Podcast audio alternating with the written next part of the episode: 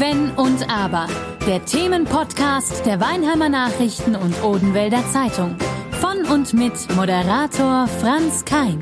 Heute Potpourri. Herzlich willkommen zu unserer neuen Folge Potpourri in unserer Podcast-Reihe Kein Wenn und Aber. Heute Teil 2 unseres Gesprächs mit Biber Gullatz, dem Komponisten für Filmmusik aus Meinheim und wir hatten es letzte Woche schon erwähnt, er ist der Sohn von Ingrid Noll, der berühmten Krimi-Autorin, die auch hier, wie er selbst, in Weinheim wohnt. Und die wird es heute auch gehen. Allerdings habe ich noch viele, viele andere Fragen. Wenn du Filmmusik machst, dann ist es ja normalerweise, gehe ich davon aus, jedenfalls so, der Film ist da ähm, die sagen wunderbar, alle haben gesprochen, alles ist eingespielt, schon geschnitten, meistens geschnitten und Herr Gulatz, jetzt machen Sie mal eine schöne Musik drunter. Äh, fühlt man sich da mehr in den Schauspieler rein, mehr in den Text, den die da sprechen oder mehr in die Dramaturgie des Filmes oder womöglich beides?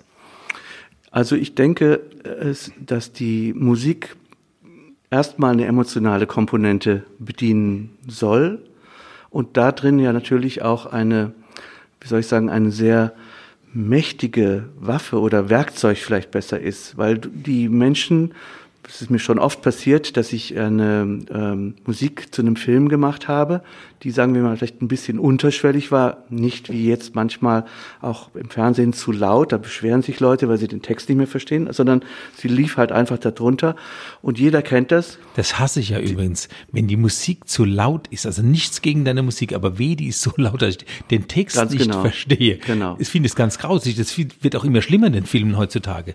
Genau, was aber nicht unbedingt die Schuld des Musikers ist, sondern das ist des Mischtonmeisters, ja, die da dann nachher Einfluss, sagen, ja. wie laut fahren sie. Bei diesem Prozess am Ende, bei der Endmischung sind die nicht dabei. Ja. Aber wenn man das nochmal deine Frage äh, aufgreifen darf, dann ähm, ist es natürlich eine emotionale Komponente und ein Filmkomponist, der sollte aber auch was von der Dramaturgie eines ähm, eines wie soll ich sagen, einer, Erzähl, einer Erzählweise verstehen und natürlich sagen, vielleicht ist dieser Filmsprache ein bisschen spröder, dann hält man sich ein bisschen mehr zurück oder hier kann man mit der Musik kontrapunktisch sein oder hier ist es dann auch notwendig, dass man dasselbe Thema wieder, damit es ein bisschen leitmotivisch ist, für eine parallele Situation fortspinnt. Also auch da kommt, dir, da kommt dir das Theater dann äh, entgegen, dass Absolut. du dieses Wissen hast. Dieses Wissen ist eine Sache, die eben Gold wert ist, kann ich jetzt mal sagen, weil dieser dramaturgische Blick, eine Szene zu analysieren und das zu verstehen, was da eigentlich ist, das macht man im Theater automatisch. Da gibt es ja sogar den Beruf des Dramaturgen, mit dem man also auch die Schlüssigkeit und die Stringenz quasi einer, einer, einer, einer Erzählform überprüft. Und wenn ich den Film bekomme, dann ist oft heutzutage schon eine Musikspur da drauf gelegt. In jetzt, in, je älter ich werde, Gott sei Dank aus Filmen, die ich schon früher mal gemacht habe, nicht unbedingt, dass dann also ein berühmter Hollywood-Komponist John Williams oder äh, wer auch immer da seine Musik äh, aus dem von dem CD-Archiv äh, von dem Regisseur da draufgelegt hat. Das ist immer schwierig, denn Musik und Film geht eine Allianz ein, wenn sie einmal miteinander zusammen wahrgenommen wird nach einer gewissen Wiederholung, wenn man es zwei, dreimal so zusammen sieht, dann meint man als Zuschauer, das gehört zwingend zusammen. Es wurde schon gemeinsam ja. so und, entwickelt. Und die Leute von diesem Weg wieder abzubringen und sie nachher davon zu überzeugen, dass es was ganz anderes viel besser ist, ist manchmal eben, weil es so, weil es sich so festgetreten hat sozusagen, diese Verbindung, schwierig. Und da hat ein Filmkomponist dann manchmal auch, hm, sage ich mal, diplomatische eben Fähigkeiten, die er ein, einsetzt, um irgendwie die Leute davon abzubringen. Es ist natürlich einfacher, wenn man jetzt nicht gegen Windmühlen kämpfen muss und da die ganze Zeit Gladiator oder irgendwas drunter lag, wenn, wenn eine kleine Verfolgungsszene von einem Kiosk-Diebstahl äh, oder sowas war. Ja. Diese Folge wird präsentiert von Edith Voss Immobilien GmbH und Co. KG. Geschäftsführerin Meral Willmann und ihr Team vermitteln seit vielen Jahren mit Begeisterung Immobilien in und um Weinheim. Ob sie ihre Immobilie veräußern wollen, ihr Elternhaus in gute Hände geben möchten oder solvente Mieter für ihre Eigentumswohnung suchen. Das Team kümmert sich darum. Diskret und engagiert. Man lebt nur einmal. Das Team von Edith Voss Immobilien zeigt Ihnen wo. Mehr Infos unter edith-voss.de. Du hast ja vorhin gesagt, es gibt auch Auftragsarbeiten. Das, äh, wie ist denn so das Verhältnis? Ich mache irgend so ein Ding und äh, schick's mal jemandem zu. Wahrscheinlich ist auch der 90 Prozent Auftragsarbeit, oder? 100 Prozent. 100 Prozent mhm. sogar. Also ich, ich habe das Glück, dass ich im in eigentlich festen Konstellationen jetzt arbeite mit Regisseuren. Auch Serien sind dabei? Ja, jetzt gerade eine ZDF-Serie zum Beispiel, die jetzt auch gerade wieder die zweite Staffel läuft. Welche? Die heißt ähm, Fritzi ähm, Der Himmel soll warten. Eine andere Serie, die ich seit elf Jahren mache, ist eine Kinderreihe, Tiere bis unter das Dach, wo jetzt schon über 100 Folgen gemacht sind und die mache ich auch sehr gerne. Und ich bin eben auch ein Teamarbeiter, das muss ich immer wieder betonen. Ich arbeite nicht gerne alleine, sondern ich habe zwei feste Partner und manche auch noch assoziierte, mit denen ich viele Projekte teile und wir das dann zusammenarbeiten und uns auch gegenseitig auf die Sprünge helfen, wenn es mal klemmt. Du hast noch eine Serie, die heißt Doctor's Diary. Ähm, sagt man da, das ist dann halt einfach Geld verdienen, muss man ja auch so sehen manchmal als Filmmusiker oder ähm, stehst du zu allen äh, Projekten, die du machst? Also ich würde sagen, jeder, der ernsthaft arbeitet und auch selbstkritisch ist. Und das bin ich durchaus ziemlich stark. Ich höre mir Sachen von früher an und schäme mich oft. Denke, oh, das wirst du heute ganz anders machen. Oder also 80er Jahre, 90er Jahre. Da gibt es manchmal wirklich Dinge, wo ich denke, oh nein, wirklich, das habe ich damals gemacht. Und ich glaube, wenn das nicht so wäre, wenn ich bei allem sagen würde, ist doch super, dann, ähm, dann wäre auch irgendwas nicht ganz richtig.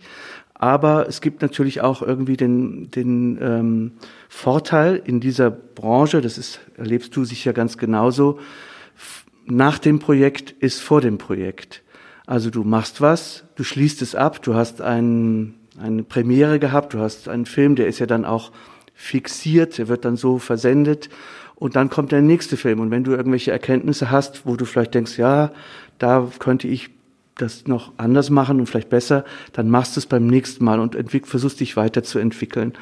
Und ich steige aber grundsätzlich in alles, was ich mache, mit dem, sag ich mal, mit dem Anspruch rein, dass ich mich da reinfühle und dass ich das auch mit voller Leidenschaft und mit all dem, was ich kann, äh, versuche, so professionell und so inspiriert wie möglich zu machen. Das finde ich einfach eine, eine, auch eine Selbstverpflichtung schon für mich. Sonst dann lasse ich lieber einen, einen Job aus, der mich, wo ich sage, ja, das mm, ist nur Geld.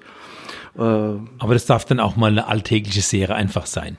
Warum auch nicht? Natürlich, also die Serien, wenn du sie, ähm, wenn du sie sozusagen so eng begleitest und mit erfindest, dann wachsen sie dir auch natürlich ans Herz. Irgendwann bist du da dann auch mit den Figuren auf du und du und kennst die Situation und bist da auch zu Hause ein bisschen. Kennst du auch die Schauspieler teilweise?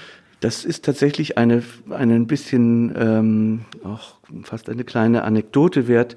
Einer meiner ersten großen Kinofilme, der war über den Dichter Hölderlin.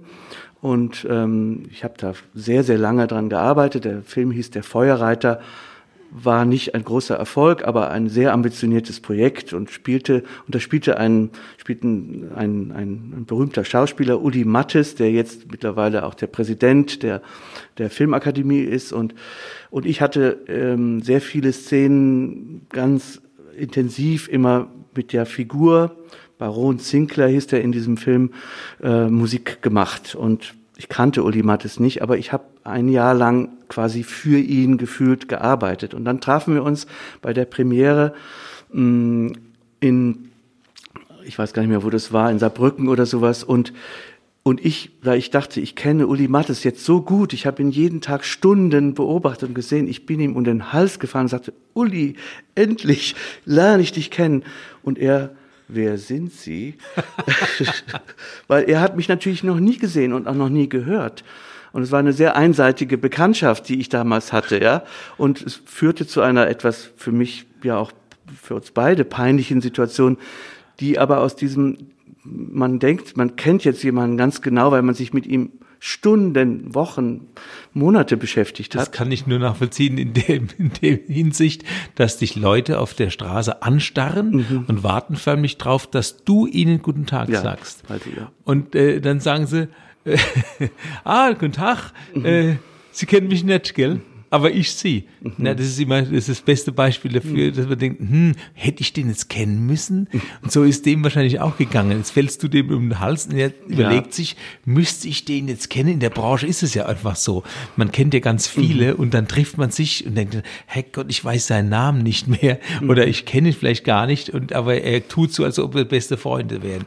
Also das passiert halt immer wieder mal in unserer Branche. Finde ich aber sehr nette Anekdote. Mhm. Ähm, was mich jetzt noch interessieren würde, ähm, weil ich gerade die Serien angesprochen habe, schaut man sich denn die Filme und die Serien oder egal was es ist, hinterher dann auch nochmal an, so mit Abstand? Mhm. Du hast ja gerade gesagt, manchmal wundert man sich, was man gemacht hat. Und dann sitzt man vielleicht vorm Fernseher und denkt, ja, äh, war ganz nett oder vielleicht auch was war sehr gut. Äh, aber ich bin auch so jemand, der immer wieder nochmal guckt, ob's gut war. Mhm. Geht es dir auch so, dass Absolut. du dann. Äh ganz, ganz klar. Also ich, äh, manchmal habe ich auch Angst, mir das anzugucken, weil wie gesagt, es liegt nicht bis zum Schluss in meiner Hand, wie die Musik eingesetzt wird. Manchmal entscheiden dann auch bei der Mischung noch der Regisseur, ah, hier haben wir auch ein gutes Sounddesign zum Beispiel. Das ist auch schon spannend auf einer anderen Tonebene. Da lasse ich die Musik mal weg oder ich mache sie, äh, da will ich die richtig laut haben und dann rufen wieder tausende Zuschauer an und sagen, ich habe die nicht verstanden, weil das die Musik so laut war. Der Komponist kann da nichts dafür, sage ich nochmal.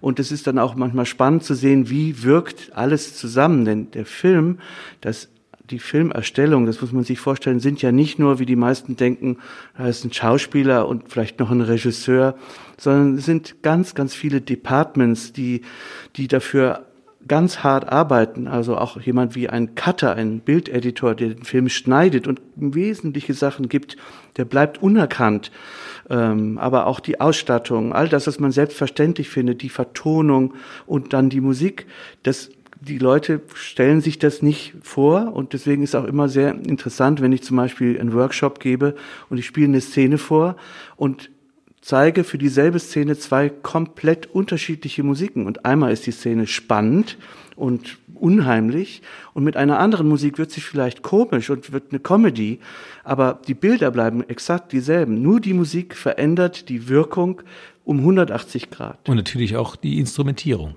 Du kannst mit dem Klavier was ganz anderes ausdrücken, wie wenn du jetzt Streicher oder Pauken, Trompeten darunter legst. Ganz genau. Die Instrumentierung macht auch sehr viel aus, aber man kann mit Musik die Richtung einer emotionalen Wahrnehmung und Kanalisierung so stark manipulieren, dass du tatsächlich manchmal auch Figuren sympathisch machen kannst oder ihnen ein Geheimnis, sag ich mal, ein Leben dahinter, was eigentlich doch ein guter Kerl ist, obwohl der, aber eigentlich ist die Figur ganz ruppig wir haben jetzt gerade, mache ich seit einigen, einiger Zeit eine, eine recht erfolgreiche, gern gesehene Reihe in der ARD, die heißt Die drei von der Müllabfuhr. Das spielt Uwe Ochsenknecht, also auch ein bekannter deutscher Schauspieler, so ein Müllmann. Aus Mannheim? Aus Monnem, genau, ja. der mit dem ich auch dann gleich auf Mannheimerisch reden konnte und wir uns dadurch natürlich sofort war klar, war die Situation gecheckt. Die Wellenlänge war da. die Wellenlänge war gegeben und ähm, dort sind es eben diese Müll, Müllarbeiter,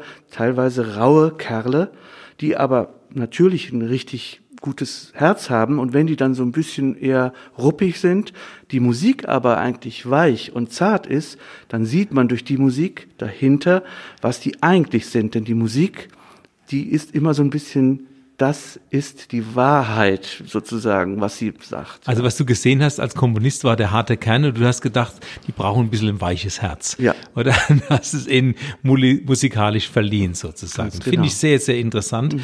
Äh, was mich noch sehr interessieren würde, Du bist ein ruhiger Mensch, du hast mit Sicherheit aber auch hektische Actionkomödien. Was liegt dir mehr, das Dramatische, die Actionkomödie oder eher die ruhige Ballade und eine, eine, eine Serie oder ein Film, wo man sagt, okay, da kann man sich zurücklehnen, die Musik mitgenießen mit den Schauspielern, mit dem Film, mit der Dramaturgie. Was ist, was präferierst du? Naja, da du, da, da du mich schon so klassifiziert hast, als eher einen ruhigen, Nur mein Eindruck. Ja, als eher einen ruhigen Menschen, würde ich das auch ähm, für meinen Musikgeschmack, sage ich mal, übertragen wollen. Und mir liegen die etwas ruhigeren, mh, balladesken Sachen eher, die, die kommen eher aus mir heraus als sozusagen eine Action getrommelte Sache.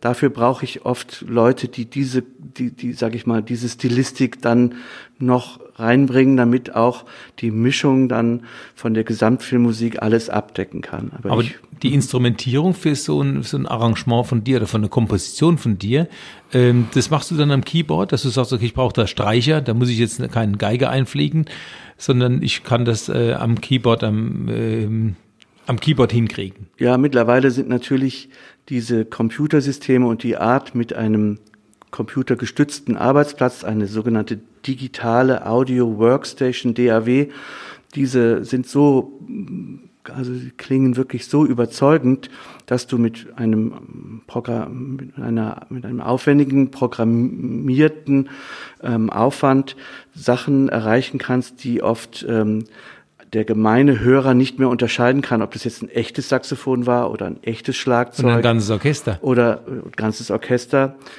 Beim Kino, da wo man noch mehr hören kann, ist es manchmal ähm, vielleicht noch, äh, das ist die, die, die akustische Abbildung noch feiner, da kannst du das auch spüren ein bisschen.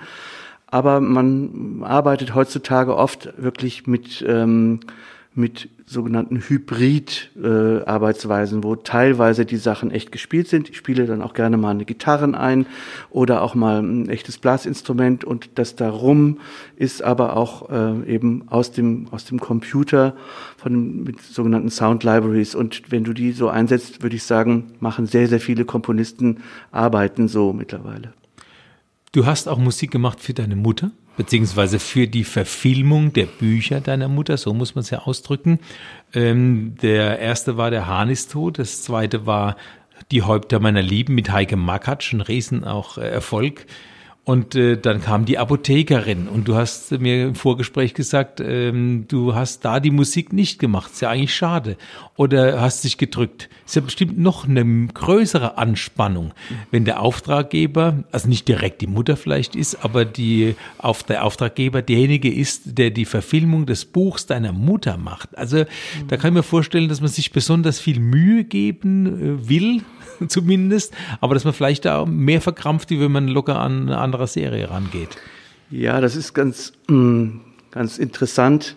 Das, einerseits wäre das eine mögliche, ein mögliches Szenario, dass man sagt, ich bin noch näher dran und da geht es noch mehr um die Wurst, dass du nicht, auch nicht die Mutter enttäuscht, weil du da eine, ich sag mal, eine mediokere Musik ablieferst. Das wäre natürlich auch äh, ein herber Schlag, wenn du in den, äh, meine Mutter sagte, glaube ich mal, den schönen Satz, also ihre Bücher sind ihre Kinder und die Verfilmungen sind ihre Enkelkinder. Also das ist dann nochmal einen Schritt weiter weg. Und was ist die Musik dann? Keine Ahnung. Die Musik es bleibt ist, immer der Sohn. Ja, das bleibt natürlich der Sohn, ähm, aber die ähm, äh, ich hatte, ich hatte, deswegen gab es gar nicht so ein Problem. Es, es ist auch in unserer in unserer Karriere, in der Karriere von meiner Mutter, die, wie du ja weißt, erst sehr spät überhaupt angefangen hat, diese wirklich unglaubliche, tolle Karriere zu starten mit 55. Also mm, ich hatte sehr früh begonnen, einen künstlerischen Weg ähm, oder einen kreativen Weg zu versuchen. Und am Anfang war es noch so, dass ich immer sagte, liebe Eltern, jetzt habe ich wieder Premiere in Heidelberg oder am Nationaltheater oder im Staatstheater Stuttgart. Wollt ihr nicht kommen und gucken, was euer Sohn da hingemacht hat? Und ich war natürlich immer froh, wenn meine Eltern dann sagen können, hey, das hat er gut gemacht und so. Aber dann irgendwann, als ich das schon eine ganze Weile betrieben hatte, sagte meine Mutter eben mal am Küchentisch, Kinderchen, ich habe ein Buch geschrieben und was dann, was dann passierte mit diesem Hahn ist tot, das ist ja sozusagen schon fast ein bisschen legendär, nämlich sie startete eine Riesenkarriere und ich wenn ich dann sagte, ich habe eine, ich habe bekannteste Krimi-Autorin ja. Deutschlands. Und wenn ich jetzt sage, ähm, du, ich habe da Premiere ähm, in Hamburg am am Schauspielhaus und so, sagt sie, ah, da bin ich leider bei Lanz oder so. Ah, der so. Sohn freut sich schon, dass er der Elbphilharmonie irgendwann mal unterkommt. Aber sie sagt, du, ich bin gerade bei Lanz, ja, ich kann da leider, kann da leider nicht, kommen. kommen. Äh, wir können gerne gemeinsam nach Hamburg fliegen. So war das, so war das oft jetzt, weiß ich, dass wir irgendwelche ja. dann Doppeltermine hatten. Aber ähm, aber sie ist zufrieden mit deiner Arbeit, oder für ihre Filme? Ach, ich bin, glaube ich, wahnsinnig stolz auf meine Mutter. Ich finde das eine so tolle Sache und und ich für mich selber. Ich hoffe natürlich, dass dass ihr die Sachen auch ähm, gefallen. Sagt ich sie hab, das nicht? Ich, ich glaube, sie, ähm, sie ist immer sehr diplomatisch und sie sieht das tatsächlich wie eine Abspaltung. Und ähm, ich glaube, das muss man als Autor auch machen, wenn es verfilmt wird. Entweder man klingt sich ein und ist auch für das Drehbuch verantwortlich oder hat da Mitspracherecht, oder man gibt es in gewisser Weise aus der Hand. Und das habe ich natürlich jetzt bei vielen Literaturverfilmungen, wo ich dann auch Autoren kennengelernt habe oder auf dem Set war, gemerkt, es ist immer ein bisschen ein, eine Herausforderung für die Autoren, gehen die da richtig mit um, sind die Figuren richtig besetzt und manchmal klappt es sehr gut und manchmal ist es auch, dass man so denkt, da werden, werden die Autoren nicht ganz so warm. Manchmal ziehen die auch ihren Namen dann zurück und sowas gibt's ja alles, ähm, wo man denkt, ja, da, da waren sie wahrscheinlich gar nicht mit einverstanden, aber die hatten halt schon die Rechte verkauft. Ja. Also die Mutter war jedenfalls zufrieden mit äh, der Musik ihr, des Sohnes. Bei der Apothekerin hat es einfach nicht gepasst. Du hattest ein anderes Projekt am Laufen. Dann ich hatte ein großes, einen großen Film, wo ich, ähm, der auch, wo ich, wo ich mitgearbeitet habe auf dem Set. Der hieß Emmy und Jaguar. Das war eine sehr schöne Geschichte mit Maria Schrader. Auch ein großer Film, der auch ähm, ein, ein, recht großer Erfolg war über lesbische Frauen 1944 und eine, auch eine Buchverfilmung ist. Ähm, und da war ich sehr stark involviert im Dreh. Ich habe dann nicht die sogenannte Score-Musik geschrieben, die man, also, sondern ich habe dafür, das spielte in diesen 40er Jahren eben, ich habe die ganze szenische Musik geschrieben und auch das Titellied im Übrigen, was äh, hieß für immer und immer. Und das war eine tatsächlich äh, Zusammenarbeit, weil meine Mutter hat den Text dafür geschrieben. Für immer und immer, mein Herz schlägt dir immer. Und ich habe das wie ein Schlager vertont und das wurde das Titellied von diesem doch schönen Film Emmy und Jaguar. Das war eine Gullatz-Noll-Zusammenarbeit. Naja, da war sie ja zumindest dann beteiligt und konnte verkraften, dass du die Musik für die Apothekerin mal nicht gemacht hast. Ja. Ja, das Herz schlägt immer und immer. Es schlägt vor allen Dingen bei dir für die Musik. Es gibt mit Sicherheit viele, viele neue Projekte in deinen Studios hier in Weinheim und auch in Berlin. Wahrscheinlich auch dort, weil man nah dran ist an der Filmbranche, Babelsberg und so weiter. Äh, wir könnten nun endlich weiterreden und äh, ich freue mich, dass du da warst. Demnächst werden wir auch deine Mutter hier haben. Sie wird dann ihr neues Buch vorstellen, das ja schon jetzt demnächst rauskommt. Ähm, jetzt möchte ich nur noch alle nochmal sensibilisieren bei den nächsten Filmen, bei den Serien zu schauen, wo Sie den Namen Biber Gulatz lesen, wenn es um die Musik geht. Das war Potpourri, unser Podcast Buntes mit Biber Gulatz, einem begnadeten Musiker und Komponisten für Filmmusik in unserer Reihe Kein Wenn und Aber. Kein Wenn und Aber. Der Themenpodcast der Weinheimer Nachrichten und Odenwälder Zeitung. Von und mit Moderator Franz Kein.